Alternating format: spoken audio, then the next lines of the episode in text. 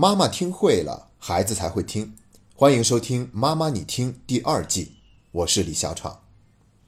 正所谓是年年岁岁花相似，岁岁年年人不同。从本周开始，各个地区的中小学要陆续进行期末考试了，又有一场悲欢离合的年度大戏即将上演。等成绩出来以后，到处是一片几家欢喜几家愁的场面。所以每到这个节点，我们都要做一期关于期末考试的节目，本期的主题就叫做“期末考试谁的考试”。其实，仅从这个题目，我们就能够找得到答案。期末考试固然是孩子的考试，但同时也是家长的考试，因为孩子的考试结果决定了家长会面临什么样难度的考试，尤其是当孩子没有考得那么好的时候。家长面临的考核就尤其严峻，而我们平常家长已经够不容易了，对不对？辅导孩子作业已经成为家长的日常，并且都已经编成了段子放在了网络上。现在都有一个新词儿已经诞生了，叫做“孔府症”，它跟孔子没有一点关系。那我们来解释一下这个词儿，因为辅导孩子的时候呢，总是会被孩子气得要命，情绪极度失控，发起飙来，连自己都害怕。所以辅导作业已经变成了家长心头抹不去的伤痛，一辅导作业心头都是感到害怕的，所以叫做恐辅症。我们辛辛苦苦已经辅导了孩子一个学期的时间，现在还不得不忐忑的面对他考试的结果。如果考不好的话，可能孩子自己都不开心，我们也不知道该怎么办。所以，我们这期节目的目的啊，就是来为孩子和家长减压。说到这儿呢，就必须得提到一档节目。这个节目里面充满了笑料，更重要的是，它起到了一个非常好的疗愈效果，能够让家长跟孩子都很好的减压，同时也不会再对考试的结果那么的执着，那么的在意。这档节目的口号是“爸爸变成小学生，到底能考多少分儿？”一听这口号，就是跟当下的情境非常的契合，可以说是应运而生的节目。这档节目就是西瓜视频上的原创观察答题节目，考不好没关系。注意，这个没关系后面是加了一个问号的，意思是说有没有关系，你自己心里还不清楚吗？然后在这个节目的第一期一开始采访了一下孩子们，因为他们的爸爸们要参加考试，孩子是在旁边做观察团的。然后有主持人就问：如果你爸爸没考好的话，你会怎么办？小孩子们的回答五花八门，有的是说我不会对爸爸生气，我会鼓励他的；有的说他错了，我也会告诉他这个题是怎么做的。还有一些答案就更厉害了，比如回家揍他，罚站，谁让他以前这么对我？另外一个是说这么简单的题都没有考好，你是怎么当爸爸的？这么容易的题都考不好，你记性放哪去了？被狗吃了？像这些话，孩子不可能是自己编出来的。一定是在现实生活中跟大人们学过来的，所以呢，从一开始这个节目就充满了笑料，然后整个的赛制呢也很好玩，一共有二十一位爸爸进行考试，然后呢，二十一位妈妈就统一坐在一边观战，孩子们在另外一个录播室，有两位监考老师，还有一位主考官，然后呢，考试分为三轮，第一轮考试发一张试卷，通过最后的分数淘汰八人。然后进入第二轮，第二轮呢，则是让孩子们拿着抢答器替爸爸们抢答题的机会。那如果爸爸们答对了，就可以进入下一轮；如果没有答对的话，就只能是非常遗憾的离开。所以，虽然题目非常简单，但是整个的这个气氛会显得特别的紧张，所以就变得越来越好玩，充满了这种笑料。然后呢，一共有五位家长进入了第三轮。进入第三轮以后，他们要轮流答题，如果答不对的话，那就会被淘汰，所以气氛也很紧张。问了非常简单的题，比如八分之一的倒数是多少，香蕉的英语单词拼写是什么，这些都很难答对。最后呢，是有一位爸爸胜出拿到冠军，因为这个过程呢是爸爸们考试，孩子们跟妈妈在旁边观察，所以呢，这种身份互换起到了一种非常明显的反差的作用。一旦没有考好，要离开考场的时候，那种失落、压力，而且爸爸们还要面对孩子那失望的眼神儿，这种感觉就完全置换过来了。你就可以想象，孩子整天要面临各种各样的考试，那当孩子没有考好的时候，即将见到父母，那时候他们的内心又是多么的忐忑，而我们家长又有多少次是稍微克制了自己的情绪，还是说毫不留情的把所有的情绪都写在脸上？而且呢，你会发现，当爸爸们要离场的时候，孩子们的反应也不一样。有一个小女孩就哭了，抹着眼泪不理她爸爸，对她爸爸说讨厌，心里面是有委屈、有失望的。还有一个孩子呢，则是主动的去抱爸爸。还有的孩子是非常的淡定。那不管怎么样，我觉得这档节目呢，它都是一个非常生动、形象的教材，所以我在这里都免费给他们打广告了。大家可以去看一下这档节目，更深层次的体会一下换位思考的滋味和感觉。然后，我想大家就一定能够跟孩子一起。更好的完成接下来的期末考试，然后通过这档节目，我也是总结了三个方面，也是家长在教育孩子的过程中经常会吐槽的话题。但实际上，透过这档节目，我们就会有新的发现。哪三个话题呢？第一个是你怎么不好好审题？第二个你怎么老是马虎？第三个你怎么笨就是学不会？那好了，接下来我们一个一个聊，先聊一下不好好审题。你以为只有孩子会不好好审题吗？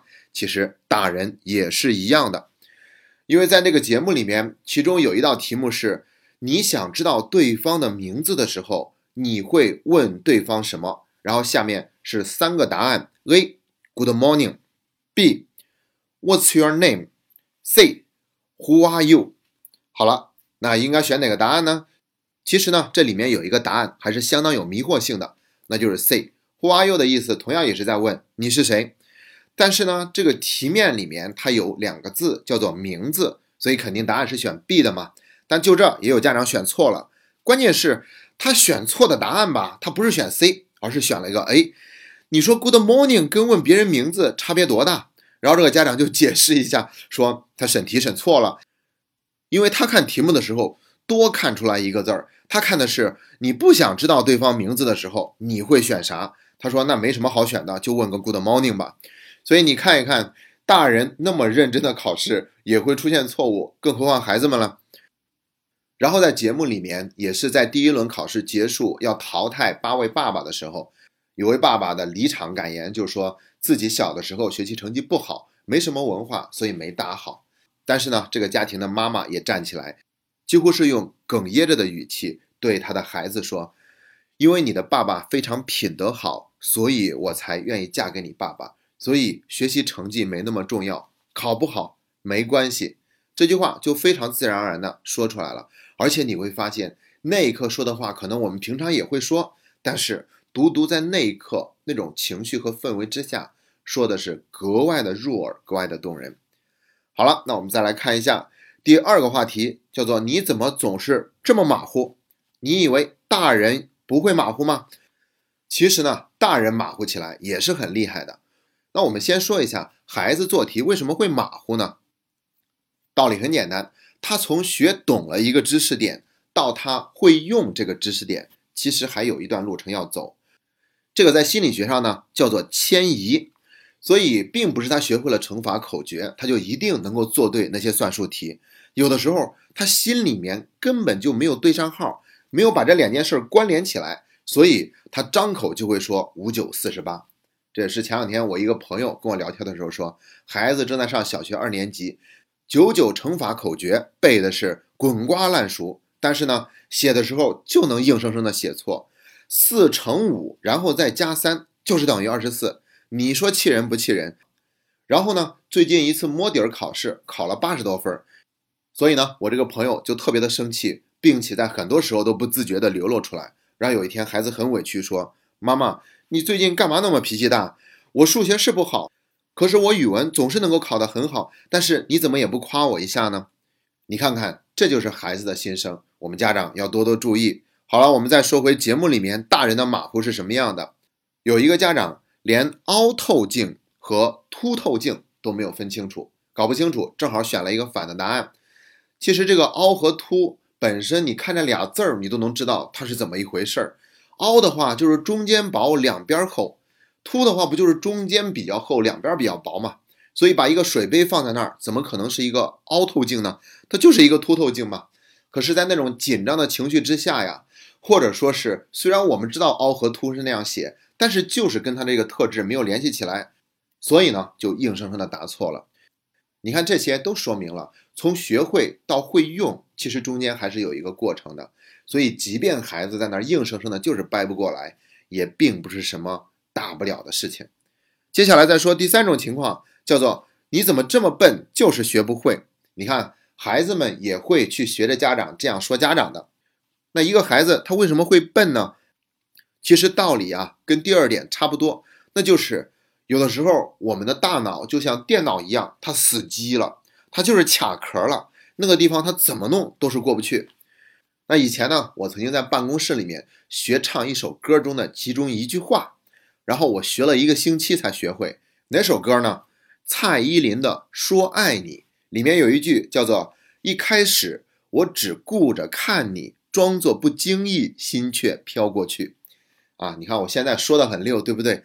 但是当时我一唱就变成了“一开始我只顾着看看你，装作不经意，心却飘过去”，所以我不知道为什么那个嘴总是秃噜，一说就变成了“看看你”，而不是原本的“看你”。而且呢，我有好几个同事反复的耐心的教我应该怎么唱，就是学不会。我学了大概有几千遍吧，怎么唱都唱不对。都过了一个多星期了，有一天我又在那儿哼唱，不自觉之中我居然唱对了。一开始我只顾着看你，装作不经意。哎呀，当时我那个心情啊，简直是比拿了双份工资都要开心。那我们再说回考试，这考试跟学歌还又不一样，因为考试的时候它是一次集中的检视，是你智力一次集中的展现，所以。考场上的氛围往往都是特别紧张的，不信的话，你去看一看，考不考没关系。这个视频节目里面问的问题都可简单了，但是那些爸爸们呢，就是答不会。如果他安静的想一想，他肯定是能答会的。但是在那一刻呢，他的大脑真的就是死机了，卡壳了哈。比如这样一个问题，到底是谁造的汉字？我们大家都知道仓颉造字，可是，在那个考场上，那个爸爸就答不出来。最后有一个爸爸没有答上来题目。在离开之前，就很耐心的跟他的孩子说了一段话。他说：“暂时学不会又有什么关系呢？孩子，不管你想学什么，我都愿意教给你；不管你要学多少遍，我都愿意一直陪着你。”我想经历这样的一个身份的置换，家长们感同身受，了解内心在面对考试成绩时的那份小心翼翼。以及面对父母的目光时，内心的不知所措。一旦我们意识到了这些，我想我们对孩子就不会再有那么多的苛责，也不会有那么强烈的情绪想去发泄到孩子的身上。祝愿这个即将到来的期末考试，家家欢乐，没有人愁。今天的节目就到这里，谢谢大家。